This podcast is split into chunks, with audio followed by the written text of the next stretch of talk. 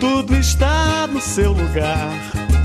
Graças a Deus, graças a Deus. É. Não devemos esquecer de dizer graças a Deus, graças a Deus.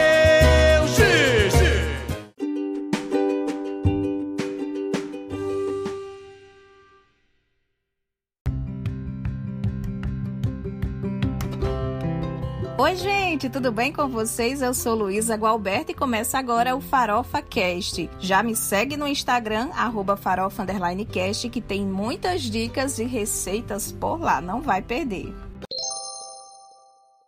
O assunto que vamos falar nesta semana é organização na cozinha. Eu quis trazer esse tema para a gente conversar porque a organização é consequência de quando a gente adota hábitos mais sustentáveis. Se lembra que a gente falou sobre sustentabilidade na semana passada? Inclusive, se você não acompanhou o podcast da semana passada, é só voltar um aí que você vai acompanhar. Com a organização, conseguimos ter noção dos insumos que temos ao nosso dispor em casa e só comprar o essencial. E isso vale para todos os cômodos. Eu, como não sou besta nem nada, convidei alguém para contribuir aqui com o nosso tema, que vive em sua essência a organização. A personal organizer Glícia Karina, idealizadora do Micasa Sucasa Organizer, tem experiência neste segmento e fala com propriedade do assunto. E é claro que eu não ia deixar de pedir a ela algumas dicas aqui para nós no que diz respeito à organização da cozinha. Olá, Luísa! Muito obrigada pelo convite.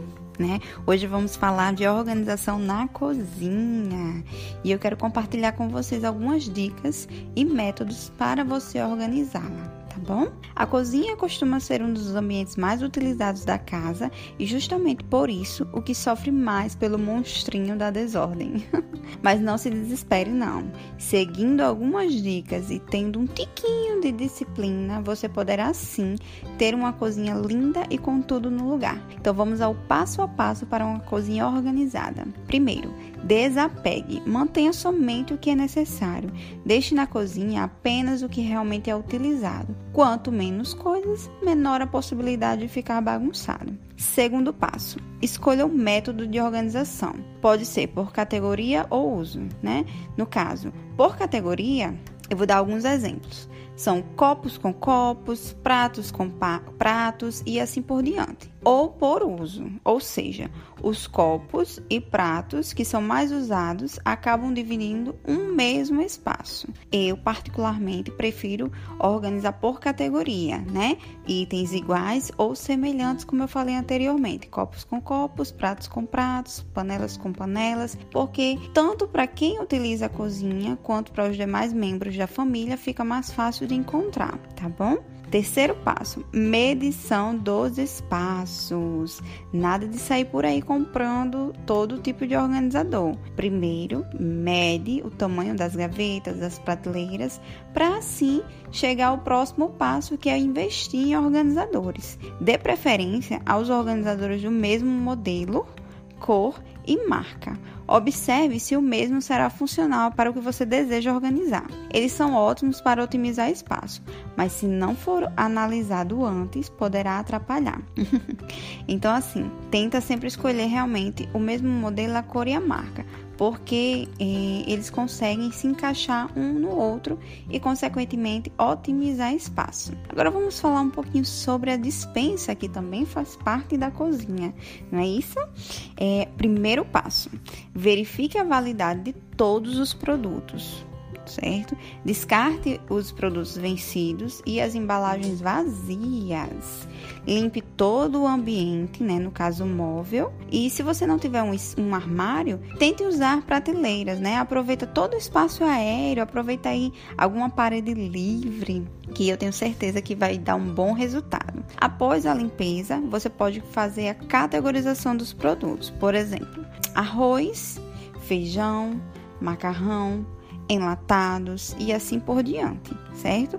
Após isso, você pode setorizar com auxílio de cestos organizadores e depois identificar esses cestinhos, como eu falei na parte da categorização. Então, todos, todo tipo de arroz agrupado dentro desse cestinho organizador e você coloca uma etiqueta, que pode ser uma, aquele adesivo lousa, que é aquele preto, onde você pode escrever com giz líquido ou giz normal, ou se você tiver uma etiquetadora, você já pode aí digitar e, e ele sai na hora e só tirar o adesivo e colar, certo? Após a identificação dos seixos, você pode também aí uma dica super importante e também sustentável. Se você não quiser adquirir é, potes herméticos para aqueles alimentos que estão abertos, para não ficar vários saquinhos com vários prendedores, você pode utilizar, é, reutilizar na verdade, garrafas de suco de uva certo? Aqueles que é de vidro, que vem com a tampinha de metal, eles ficam excelentes. Além de conservar, você vai reutilizar vai ajudar o meio ambiente e vai ficar também super bonito na sua cozinha. Uma dica extra: deixe na bancada ou em algum lugar de fácil acesso os itens de uso diário. Então, assim, pode ser uma bandeja com todos os temperinhos, pode ser na mesma bandeja, uma bandeja ao lado, com os itens do café da manhã que você realmente usa na diária. Tudo isso vai facilitar no dia a dia. E eu vou usar uma frase que Luísa falou né, que até postou no feed. Ser organizado também é ser sustentável.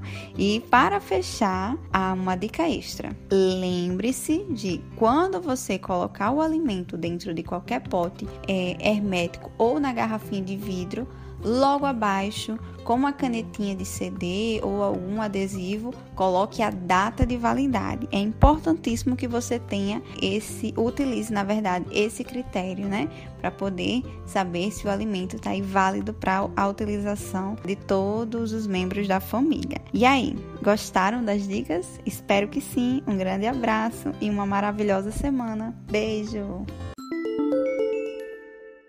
No episódio desta semana, eu também queria compartilhar com vocês algumas dicas do ponto de vista da organização na culinária que podem lhe ajudar a otimizar a rotina na cozinha e que eu adoto aqui na minha rotina diária. Vamos combinar que passar o dia na cozinha não é de Deus, viu? Minha primeira dica é com relação aos legumes, frutas e verduras. Esse tipo de compra faço semanal, para ter tudo sempre fresco e não correr o risco de estragar. Quando chego do mercado, já coloco tudo para higienizar Inclusive, eu já dei a dica de como eu faço esse processo de higienização lá no nosso Instagram do Farofa Cast. Sou bem adepta daquela solução que fazemos com água sanitária para higienizar os produtos. Depois desse passo da higienização, guardo tudo de acordo com o produto na geladeira. Um destaque para as folhas, que armazeno em potes, sendo uma camada de folhas e uma camada de papel toalha. Nunca mais perdi os verdes. Em relação aos demais alimentos, eu sigo uma dica da consultoria consultora ambiental Jussara Ramalho, que participou do nosso último episódio, de preparar um cardápio para ter uma base dos produtos que vai precisar comprar ao longo do mês. Eu costumo fazer uma única compra no supermercado por mês de insumos como cereais e carnes. Eu já me planejo de acordo com a rotina de consumo daqui de casa. Na minha casa somos em duas pessoas, então vou fazendo uma base para a compra. Aqui em casa gostamos mais de frango, então sempre tem mais frango na lista mas também compro carne, cortes de suíno, tudo de acordo com o planejamento prévio do que quero fazer com cada um desses ingredientes. Na minha rotina, funciona mais comprando de uma única vez a quantidade para o mês de todos esses produtos. Na minha percepção, a economia de dinheiro é maior. Aproveito também que o congelador daqui de casa é grande e uso isso ao meu favor. Só lembrando que o que funciona para mim pode não funcionar para você. Aqui eu estou dando dicas gerais e cada um vai fazendo as adaptações de acordo aí com a sua realidade, né? Quando eu chego do mercado, uma coisa que eu gosto de fazer é já porcionar as carnes para armazenar em potes ou sacos ziplock, guardar no congelador e ir consumindo ao longo do mês. Aqueles produtos que vêm congelados, deixo na geladeira até descongelar e eu poder cortar e guardar no congelador. Em pouquíssimas ocasiões eu tive que comprar mais carne para complementar a porção do mês.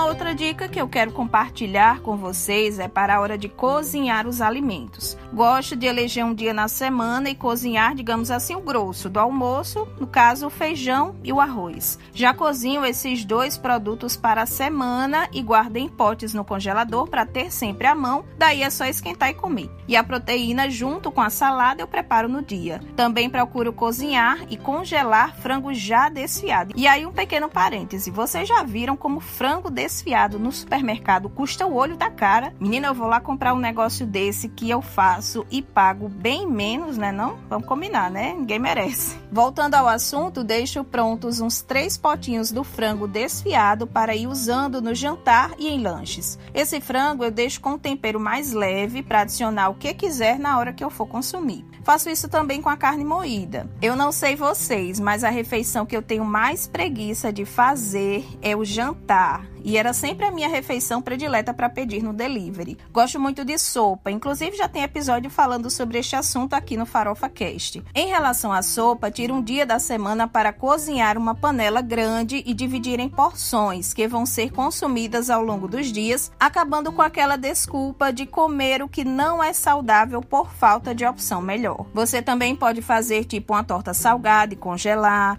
um pão recheado, um escondidinho, tem muita opção, né? E para fechar fechar o nosso episódio da semana, eu queria dar uma dica em relação às frutas e verduras que estão assim meio que passadas, né?